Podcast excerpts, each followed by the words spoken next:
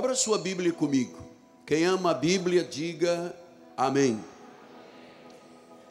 A Bíblia não contém a palavra de Deus, a Bíblia é a palavra de Deus. Palavra viva e eficaz, cortante, transformadora, a palavra de excelência, o livro dos livros. Abra, por favor, no livro de Hebreus, os judeus convertidos à graça, 13 é o capítulo, 8 é o versículo. Jesus Cristo, ontem e hoje, é o mesmo e o será para sempre. Que esta palavra abençoe todos os corações. Vamos orar a Deus. Oremos. Senhor Jesus Cristo, a alegria que enche o meu coração é tremenda, Pai. Há um júbilo, há uma alegria, há uma convicção, há uma certeza do Cristo que vive em mim, o Salvador, o Redentor, o sumo sacerdote da nossa confissão, aquele que é apóstolo e o pastor supremo das nossas almas. É a Ti, Senhor, que nós damos honras e glórias e adoramos, porque Tu és o Criador, és o Redentor, és o Senhor, és o caminho, és a verdade e és a vida. E neste momento, Senhor, precisamos todos de ouvir que é Deus que está falando esta palavra entrará pelos ouvidos físicos e espirituais, irá para o coração, é uma semente que está sendo semeada e ela vai germinar a 30, a 60 e a 100 por um da semente, em nome de Jesus. E a igreja diga comigo: Amém, Amém e Amém. Muito obrigado, bispo. Meus amados irmãos, minha família, santos preciosos, meus filhinhos em Cristo Jesus. Eu quero louvar ao começar esta mensagem, louvar e engrandecer ao Senhor, por podermos estar juntos nesta noite de celebração. Estamos celebrando a Jesus Cristo, o nosso Deus, o soberano, o verdadeiro, o único, aquele que é Rei e Senhor, Rei de Reis e Senhor dos Senhores. E eu não poderia, de forma alguma, deixar de significar a minha profunda gratidão a Deus por poder esta noite compartilhar sobre a obra de Jesus quanto à salvação. Mateus capítulo 18, versículo 11 diz: O filho do homem veio salvar o que estava perdido. Todos nós, antes de termos Jesus como Senhor e Salvador, estávamos perdidos, estávamos em trevas, tínhamos escamas nos olhos, tínhamos cera nos ouvidos, tínhamos véus sobre o nosso coração, não entendíamos, não buscávamos, não havia um justo entre nós, sequer um justo. Estávamos mortos em pecados e delitos. Agora ouçam: servíamos ao príncipe das potestades do ar. Éramos como os demais, na carne, filhos, como filhos da perdição. Mas graças a Deus, que o Senhor Jesus Cristo veio para salvar o que estava perdido. Ele diz no versículo 14: Assim, pois, não é da vontade do vosso Pai Celeste que pereça um só destes pequeninos. Quando ele fala não perece um só destes pequeninos, ele está se referindo às ovelhas, aos eleitos, aos escolhidos, aos separados, aos predestinados, aqueles que foram criados para a salvação. E de nenhum, nenhuma ovelha se perderá. Nenhuma ovelha pode escorregar para trás, perder a salvação. Vamos discutir isso esta noite, é muito importante. ele diz: não perecerá um. Eu creio que uma vez salvo é salvo para sempre. Eu creio que uma vez em Cristo é em Cristo para sempre. Eu creio que uma vez ungido é ungido para sempre. Eu creio que os dons e a chamada são irrevogáveis. Paulo, quando escreveu a Timóteo, em 1 Timóteo 2, 5, 6, ele diz: Porquanto há um só Deus, um, não há uma trindade, há um só Deus, um só mediador entre Deus e os homens, Cristo Jesus, homem. Versículo número 6: O qual a si mesmo se deu em resgate por todos, todos quem? Todos os que ele separou, criou desde antes da fundação do mundo. E disse que este testemunho deve prestar, se deve prestar em todos os tempos. Então eu estou aqui esta noite para dar esse testemunho, para falar do resgate de Cristo e dizer a todos que Ele é o mesmo de ontem, o que Ele fez ontem, faz hoje e o fará para sempre. Claro que quando a Bíblia diz que Ele deu a sua vida, olhe agora para o altar que será muito importante, você nunca mais esquecerá este pregador. Nós estamos aqui celebrando o Natal, mas eu quero dizer que o Natal, sem essa doação da vida, sem o sacrifício de Jesus, desde o nascimento virginal, a vida, a morte, a ressurreição, se nós não falássemos sobre o sacrifício da cruz, o Natal seria irrelevante. Não serviria para nada. Se Jesus continuasse sendo apenas o bebê do presépio, não haveria sentido espiritual se ele fosse apenas o bebê do presépio. Lembre-se que o mundo inteiro, uma vez por ano, para para celebrar o dia que dividiu a história, o dia em que Jesus nasceu. Por isso a Bíblia diz que nós estamos em Cristo e nós estamos no ano de 2023 da era cristã. Portanto, houve uma história antes de Cristo e uma história após Cristo. E é essa história que está relatada na Bíblia Sagrada, que é a história da nossa salvação. Veja os irmãos, você precisa de entender que a obra que Cristo veio fazer salvar o que se havia perdido, dar a sua vida, esta é uma obra segura e eterna. Segura e eterna. Muitas pessoas têm uma falsa segurança da salvação, dizem que a salvação se perde. Se a salvação se perdesse, a obra de Cristo, a sua doação de vida, o seu sacrifício serviriam para absolutamente nada. Mas vamos então ter esta noite uma base verdadeira, sólida, sobre a certeza da salvação. Vamos ver teologicamente o que que a Bíblia fala a respeito da salvação. Vamos ver em 1 de Pedro 2, 1, 2, depois 18 e 19, ele diz assim: que nós fomos eleitos segundo a presciência de Deus Pai, em santificação do Espírito, para a obediência e a aspersão do sangue de Jesus Cristo. Graça e paz. Então diz que nós fomos eleitos segundo a presciência. Não foi segundo o livre-arbítrio. Até que esta expressão livre-arbítrio não está na Bíblia.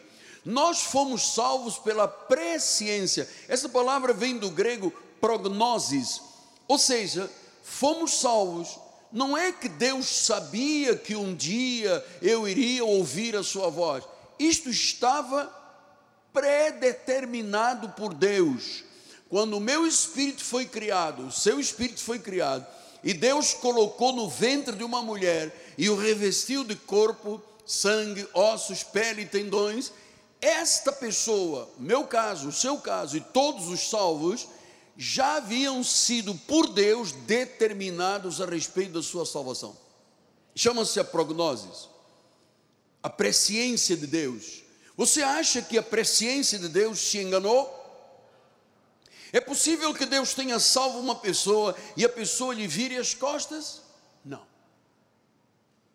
Então nós estamos aqui para ter uma base sólida. Versículos 18 e 19 disse: sabendo que não foi mediante coisas corruptíveis como prata ou ouro que fomos resgatados do nosso fútil procedimento que nossos pais nos legaram. Olha, a nossa vida era fútil. Foi isso que nós recebemos por herança. Versículo número 19. Mas, você gostaria de ler essa palavra? Ela não vai voltar vazia. Pelo precioso do sangue, como de cordeiro, sem defeito, sem mácula, o sangue de Cristo. Eu tenho que lhe falar disso, senão o Natal seria irrelevante. Depois ele explica um pouco mais do versículo 23. Fostes regenerados, já aconteceu isso. Quando confessamos Jesus, nós fomos regenerados. Fostes regenerados não de uma semente corruptível. A semente que está em nós não apodrece, não estraga, não envelhece. Ela é uma semente incorruptível. E como é que nós fomos regenerados? Mediante a palavra de Deus a qual vive e é permanente.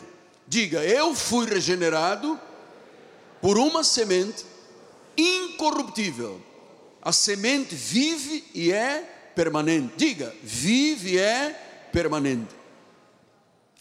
Nós precisamos de ter esta convicção. O mundo protestante evangélico não tem esta convicção.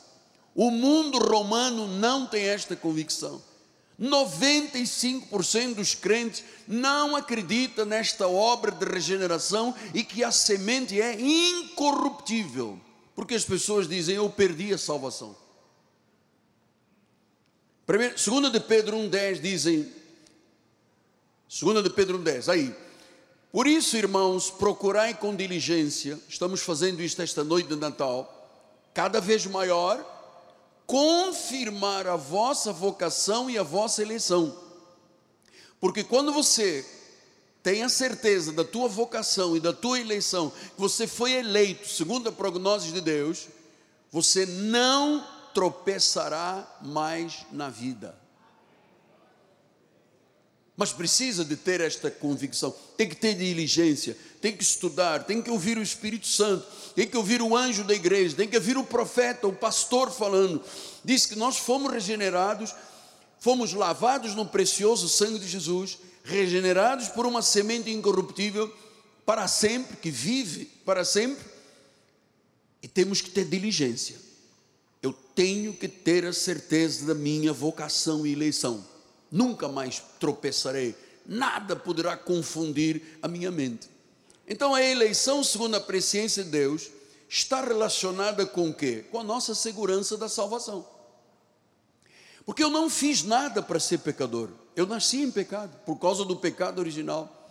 Eu não poderia fazer nada para ser salvo, porque eu não buscava, não entendia, estava morto em pecados e delitos. Foi preciso que ele me buscasse. A mim me buscou numa cama de um hospital de guerra em África. Cada um tem uma história que se chama o testemunho. Deus a cada um de nós, no tempo dele, no modo dele, na forma dele, no momento dele, ele foi lá e te buscou. Você sabe por quê? Porque ele tinha determinado a sua prognose, você foi eleito segundo a presciência. Quem é eleito segundo a presciência de Deus não pode imaginar que a sua salvação é frágil. Que um pecado, por mais feio que seja, poderia destruir a obra da cruz do Calvário, poderia anular o sangue da aliança, poderia ultrajar o espírito da graça. Nunca. A eleição da presciência de Deus é a segurança. Por isso nós cremos que salvo uma vez, salvo para sempre não podemos separar a eleição da salvação.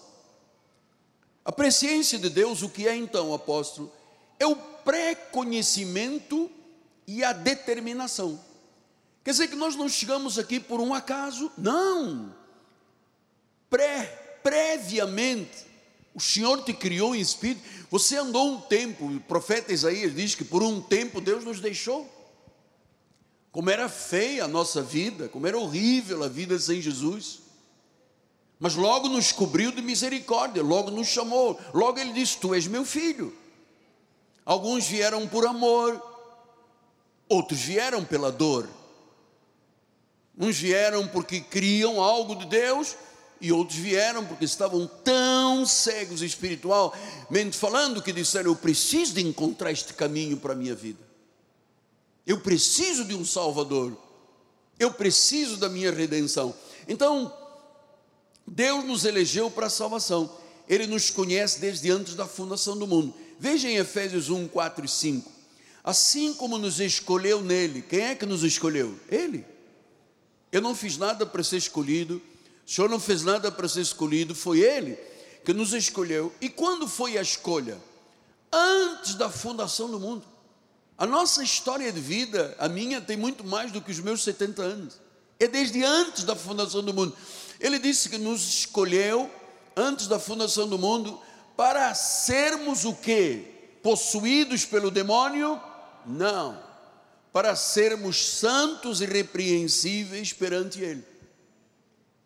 Não tenha medo de dizer isso. Diga, eu sou santo e irrepreensível. Foi Deus que me fez assim.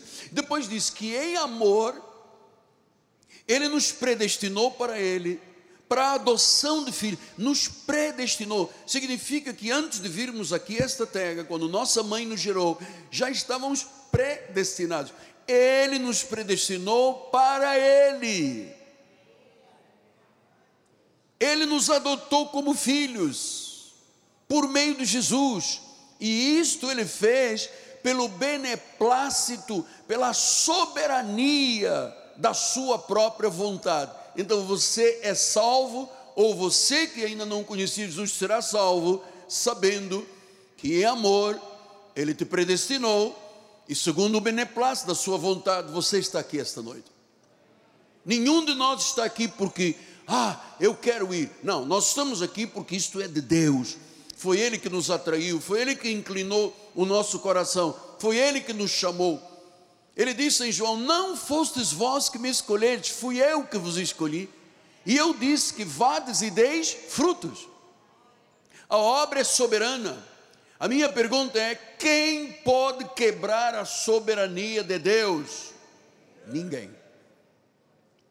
Ninguém. Versículos 6 e 7 disse: Somos chamados então e adotados, fomos predestinados para o louvor da Sua glória, que Ele nos concedeu gratuitamente no amar. Fomos salvos por graça. Versículo número 7. No qual, nesse reino do Senhor, na igreja, na obra de Deus, nós temos em Cristo a nossa redenção. Aqui não diz que você tem a redenção e tem que se batizar nas águas para completar a obra. Você estaria dizendo que a obra de Cristo estava não terminada e que nós vamos terminar. Ele disse: tudo foi consumado, a obra foi terminada. Ele disse: neste reino, nesta chamada, nós temos a redenção pelo sangue. Amado, o que lava a vida espiritual é o sangue de Jesus. Lembra-se que o profeta disse? Que nós éramos como carmesim, como escarlate vermelhos. E quando confessamos a Jesus como Senhor, este sangue nos lavou e nos tornou mais alvos do que a neve. Então diz que, segundo a sua vontade, nós temos a redenção pelo sangue, nós temos a remissão de pecados. Então, o perdão, a redenção e a remissão de pecados se deu em função do sacrifício de Cristo. Tem nada a ver com homens tem nada a ver com sacrifícios, com ritos, com cerimônias. Nós temos um povo evangélico cristão debaixo de uma amarra espiritual porque não conhecem a verdade. Quando conhece a verdade, a verdade liberta. A verdade liberta. Então, meus amados, Deus conhece pela sua presciência e determinou quem iria responder positivamente ao Evangelho de Deus. E ele também determinou os que não receberiam a Jesus como Senhor e Salvador. Há pessoas nesta terra, porque existem duas sementes, a semente da salvação e a semente da perdição. Há pessoas que podem ouvir uma, duas, dez, vinte, pode-se fazer uma trepanação, colocar a Bíblia debaixo do cérebro, nunca ouvirão a voz de Deus, porque há pessoas destinadas à perdição e há pessoas predestinadas para a salvação. O destinado à perdição nunca ouvirá. Olhe como é que Jesus explicou isto. João 10, 26 assim: Vós não credes, estas são as pessoas que nunca crerão. Você pode dar testemunho, falar de milagres, falar da obra na tua vida, eles nunca crerão. Vós não credes. E quem é que não crê? Porque não sois minhas ovelhas. Quem não é ovelha não crê. Quando eu comecei a falar, dois senhores se levantaram, bateram o pé lá na porta, não vão crer, não adianta ensinar, mostrar, não são da salvação. Agora diz no versículo 27: as minhas ovelhas, e eu quero saber quem é a ovelha de Jesus. As minhas ovelhas ouvem a minha voz, eu as conheço desde antes da fundação do mundo, eu as conheço e elas me seguem. Estamos aqui no cumprimento desta palavra. Versículo número 28. Eu lhes dou uma vida passageira, eles podem perder a salvação. Eu apago o nome do livro da vida, pode isto? Deus não é louco, é Senhor, Ele é sabedoria infinita. Eu lhes dou a vida eterna. Se dá a vida eterna, significa que eu não vou perder a salvação. Jamais perecerão. O senhor está ouvindo isto? O Espírito está lhe falando: jamais perecerão, e ninguém os arrebatará da minha mão. Pastor, eu ouvi dizer que uma senhora estava na igreja, o demônio pegou e levou para um centro ninguém pode arrebatar, porque Deus deu vida eterna. Uma vez salvo, é salvo para sempre. Pastor, mas há pessoas que preferem acreditar que o diabo leva, que perdem a salvação, que Deus apaga o nome do livro da vida. Deixa, esses são feitos, destinados para tropeço na palavra. Não podemos fazer nada. Então, quando eu ligo, Vós não credes, não sois minhas ovelhas. Minhas ovelhas, eu as conheço, eu lhes dou vida eterna. Da minha mão ninguém pode arrebatar. Isso se chama o que, apóstolo? Soberania de Deus. O salvo foi eleito para a salvação. O salvo foi eleito para a salvação. Portanto, não podemos lutar com esta questão. Olhe para o altar agora. Não podemos lutar com esta questão. A segurança da salvação. Porque senão o cristianismo se torna irrelevante para as nossas vidas. Se eu acreditar que um pecado meu me faz perder a salvação, que uma voz diabólica e satanista me tira da obra de Deus, se eu acreditar nessa falibilidade do sangue de Cristo, não existe cristianismo. O livro do Apocalipse diz que nós o vencemos pelo sangue do Cordeiro. Já vencemos. Então, nós entendemos que a eleição é para a salvação. Ninguém é salvo se não for eleito, se não for predestinado. Isso se chama de antemão. O que Deus conheceu de antemão chama-se a presciência de Deus. Pastor, mas as pessoas não são salvas porque têm livre-arbítrio de dizer que querem ou não querem. Na Bíblia Sagrada não existe a expressão livre-arbítrio. Isso foi criado pela Igreja de Roma. E vou lhe dizer uma coisa: é a Igreja de Roma que está empurrando pessoas para os evangélicos, para os protestantes, porque eles não sabem nem conhecem a respeito da Bíblia Sagrada. Então diz a palavra do Senhor, Romanos 8, 29 e 30, ele diz assim: Porque aos que de antemão conheceu, seu espírito foi criado, Deus te conheceu de antemão, desde antes da fundação do mundo. Ele disse que aos que de antemão conheceu, também os predestinou para ser predestinou para serem conforme a imagem de seu filho a fim de que ele seja o primogênito, o primeiro entre muitos irmãos, a igreja de Jesus. E aos que predestinou, O que, que aconteceu? Esses também chamou. Quer dizer que ninguém é chamado se não for predestinado. Se não houver a presciência de Deus dizendo, este é da salvação. Então diz, aos que predestinou, chamou, aos que chamou, justificou, e aos que justificou, esses também glorificou. A obra está completa. Quem tem poder para destruir a obra de Cristo? Ninguém, nenhuma religião. Ninguém. Todas as religiões fora do cristianismo são falsas. Todas as mensagens fora do evangelho são mensagens falsas. Versículo número 28. Agora vamos entrar no coração de Deus. Olha lá. Sabemos que todas as coisas cooperam para o bem daqueles que amam a Deus. Então, quem ama a Deus, diga amém. Né? Tudo vai cooperar para o teu bem.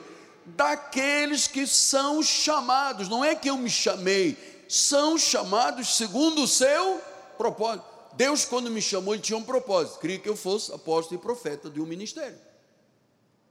Cada um de nós tem um propósito, tem uma vocação celestial, até que Deus manda andarmos de modo digno da nossa vocação celestial. Somos vasos de barro, somos dispenseiros dos mistérios de Deus, barro, mas dentro de nós há uma excelência de um poder, temos que ser fiéis como dispenseiros de Deus. E o fiel dispenseiro sabe que nenhum eleito, nenhuma ovelha se perderá a salvação flui pela eleição antes da fundação do mundo. Sabe uma coisa? Nós sempre fomos ovelhas.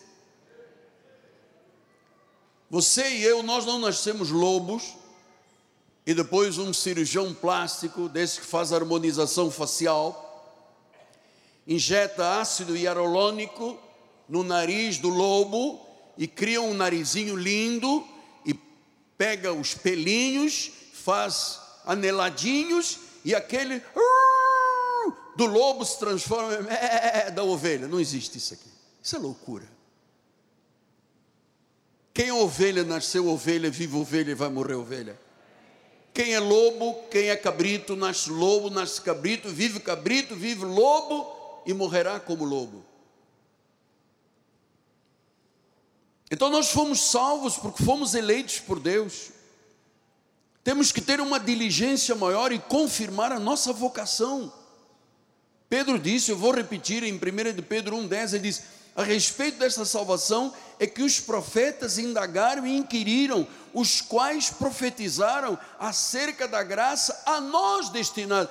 Todos os profetas falaram de Jesus e falaram da salvação, mas não foi para eles, foi para nós, após Cristo morrer e ressuscitar. Foi para nós.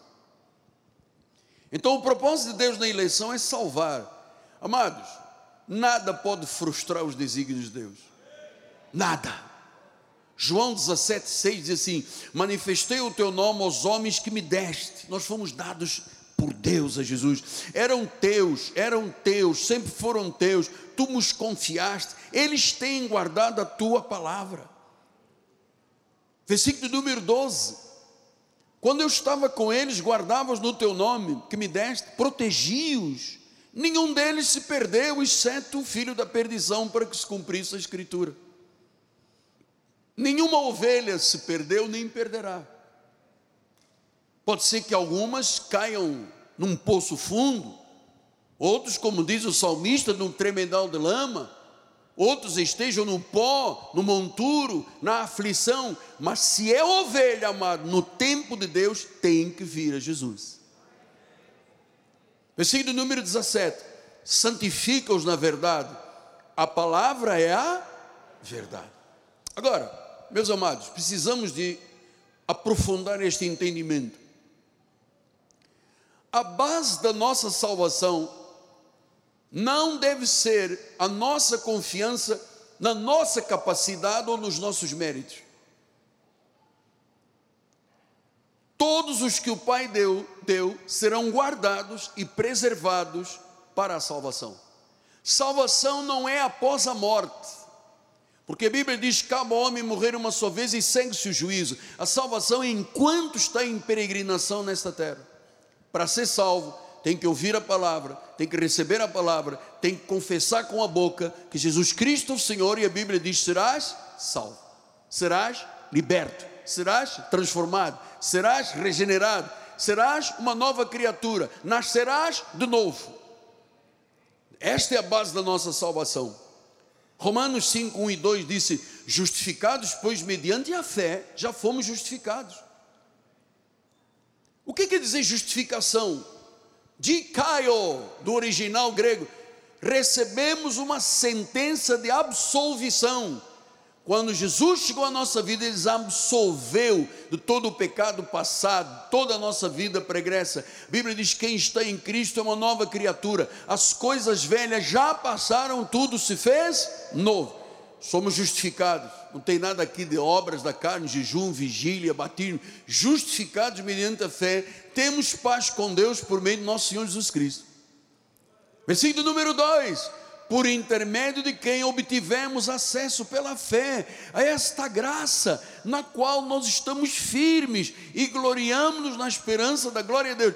Amados, foi salvo por graça, vivo por graça, a graça é a resposta às minhas e às tuas necessidades. Tudo o que Jesus fez, tudo o que ele conquistou na cruz, é a graça que te revela, é a graça para a salvação. Romanos 10, 17 disse: E assim a fé vem pela pregação, e a pregação pela palavra de Cristo. A palavra de Cristo está sendo liberada, a fé está sendo manifestada.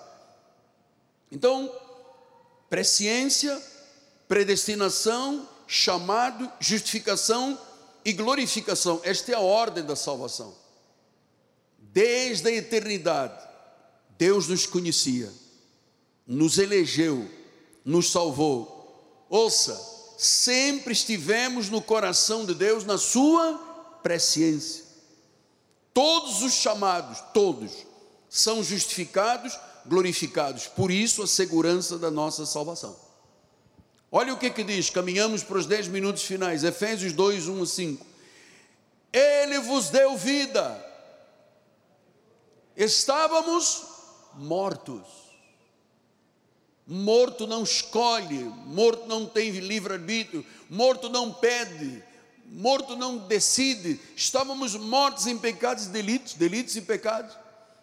Versículo número 2: Nos quais pecados e delitos andastes outrora, segundo o curso do mundo, segundo o príncipe da potestade do ar, segundo o espírito que agora atua nos filhos da desobediência entre os quais também todos nós andamos outrora, segundo as inclinações da carne, fazendo a vontade da carne, dos pensamentos, éramos por natureza filhos da ira como os demais.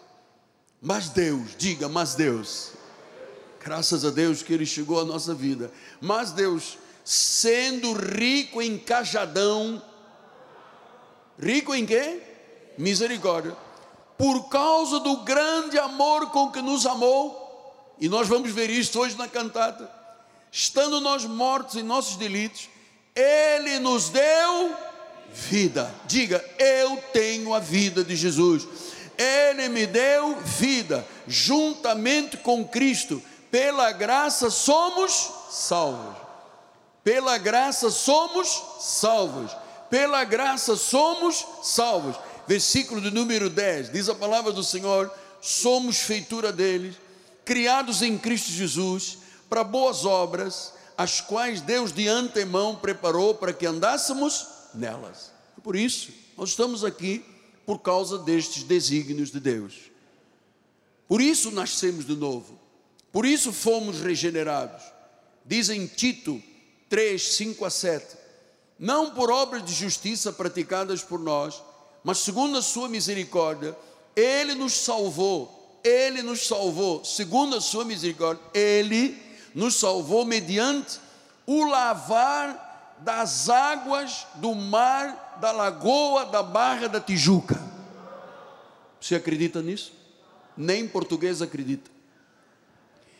Ele nos salvou mediante o lavar regenerador e renovador do Espírito Santo que Ele derramou sobre nós ricamente por meio de Jesus Cristo, nosso Salvador, a fim de que, justificados por graça, nos tornemos seus herdeiros, segundo a esperança da vida eterna. Amados, nós fomos regenerados porque fomos eleitos, porque fomos separados em espírito desde antes da fundação do mundo. E eu termino com Atos 26, 18. A missão da igreja, a missão do evangelho. Paulo disse: Eu não vim para agradar a homens, eu vim para agradar a Deus, senão não seria servo de Deus, seria servo dos homens. A mensagem da igreja é uma mensagem libertadora. Daqui a algum tempo você vai se lembrar desta noite e vai dizer aquela palavra que o pastor da igreja Cristo Vive pregou. Essa palavra está trabalhando na tua mente, no teu coração, nas tuas emoções, no teu espírito. E ele disse que a mensagem abre os olhos tira as camas. Lembra quando Paulo caiu do cavalo, ficou cego, ele tinha o que? Escamas. Diz que Deus nos converte das trevas para a da potestade de Satanás para Algum homem poderia fazer isso? Alguma mensagem religiosa poderia fazer isso? Não. A fim de que recebam remissão de pecados e herança, os que são santificados pela fé em mim, disse Jesus. Portanto, meus amados, isso só Jesus poderia fazer, por sua graça infinita e maravilhosa. Esta é a genuína segurança da salvação. Ele é suficiente Salvador, tudo perfeitamente foi consumado. E a minha última palavra é que se há entre nós alguém que ainda não tinha aberto o seu coração para a verdade, ainda não conhecia a sua razão da sua existência, nem conhecia aquele que o criou para a salvação. A Bíblia diz: perto está, a palavra está perto. Daqueles que a invocam, nós estamos invocando a palavra. E eu digo a você, senhor, senhora, família, se você nunca entregou a sua vida a Jesus, se você não teve uma metanoia, um arrependimento, uma mudança de mentalidade, uma mudança de direção de vida, arrependa-se esta noite. E a Bíblia diz que há uma reconciliação de Deus com você. Ele mesmo nos reconciliou para Ele. Reconcilie-se com Deus. O Espírito exorta através dos lábios do profeta: reconcilie-se com Deus, entrega a sua vida a Jesus, o mais da sua vida Ele fará. Você não conhece o dia de amanhã, você não conhece a próxima hora, você não conhece o que vai acontecer na terça-feira, quarta ou quinta, mês, o ano que vem. Você, nós não temos esse conhecimento, não temos uma bola de cristal. Nós temos um Deus que diz que aqueles que vêm a Ele, de maneira alguma, serão julgados fora. Entrega a sua vida. Você foi eleito por Deus, você foi chamado por Deus. Reconcilie-se com o Senhor. Não saia deste lugar que Deus te trouxe da mesma forma que você entrou.